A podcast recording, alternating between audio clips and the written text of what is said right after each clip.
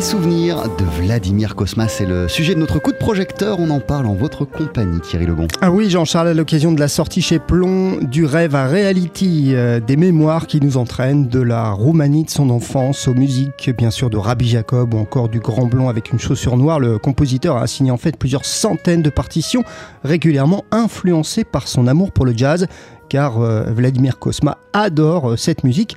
Il a d'ailleurs vu jouer dans les années 60 quand il faisait des tournées en tant que violoniste aux États-Unis des légendes de la note bleue. J'ai vu Bill Evans en trio dans une des, des moments tragiques de sa vie où, où il se droguait beaucoup et il était une sorte d'épave au point que sa tête tombait de plus en plus bas pendant qu'il jouait. À la fin, ça finissait la tête sous le, sous le clavier du piano et il continuait à jouer et c'était absolument génial.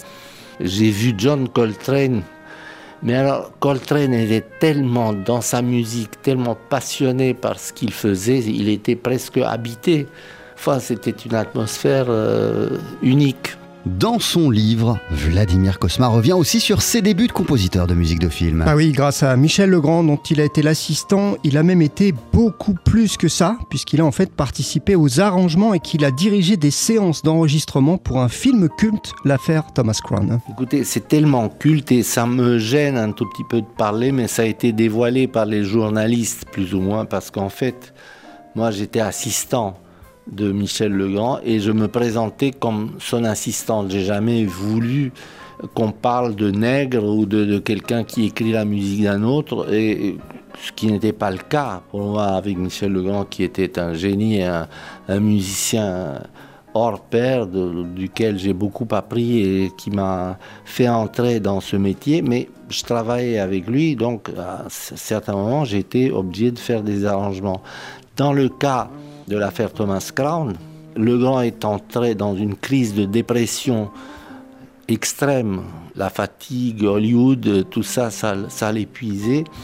Et il m'a demandé de venir l'aider pour des arrangements et pour diriger les orchestres puisqu'il était trop fatigué, trop épuisé. Vladimir Kosma a reçu de César. Oui, il en parle aussi hein, dans son livre. Alors en 1984 pour le bal des Torrescola et puis un peu plus tôt en 1982 pour Diva, mais cette année-là, alors qu'il était en compétition avec, excusez du peu, Ennio Morricone, Michel Legrand et Philippe Sard, eh bien il décide de regarder cette cérémonie chez lui devant sa télévision. Je ne suis pas allé le le chercher parce que je considérais que j'avais aucune chance de l'avoir. Donc je suis pas allé et j'ai eu la, la surprise le soir de, de la remise des, des Césars. C'était Gérard Jugnot qui faisait la présentation et Michel Legrand qui dirigeait l'orchestre des Césars. J'ai eu la grande surprise de, de voir quand ils ont cité les quatre films qui étaient nommés.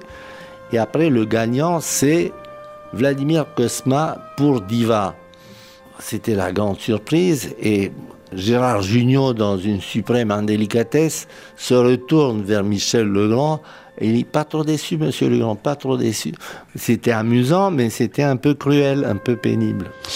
C'est passionnant tout ce que raconte Vladimir Kosma dans son livre Du rêve à reality qui est paru chez Plomb. Est-ce qu'on entendait sous nos voix Jean-Charles, vous posez peut-être la question. Eh bien, c'est lorsque Vladimir Kosma a fait jouer euh, Chet Baker pour le film d'Yves Robert Le Jumeau, il lui a demandé euh, d'enregistrer euh, certaines de ses compositions. Est-ce qu'on vient d'entendre? Donc, c'est un thème de diva extrait de cet album Chet Baker plaise Vladimir Kosma. Merci mille fois Thierry Lebon. Et j'oubliais, pardon, Jean-Charles. Ah alors attention, je terminerai ma phrase dans 4 minutes. Allez-y. Non, je fais, je, fais, je fais très vite. Il faudra aller au Grand Rex du 16 au 18 juin pour aller voir Vladimir Kosma sur scène. C'est sublime. Du 16 au 18 juin, c'est noté Vladimir Kosma au Grand Rex. Et il y a aussi euh, cette autobiographie du rêve à reality qui est sortie chez Plomb et qui était au cœur de ce coup de projecteur. Merci beaucoup Thierry Lebon.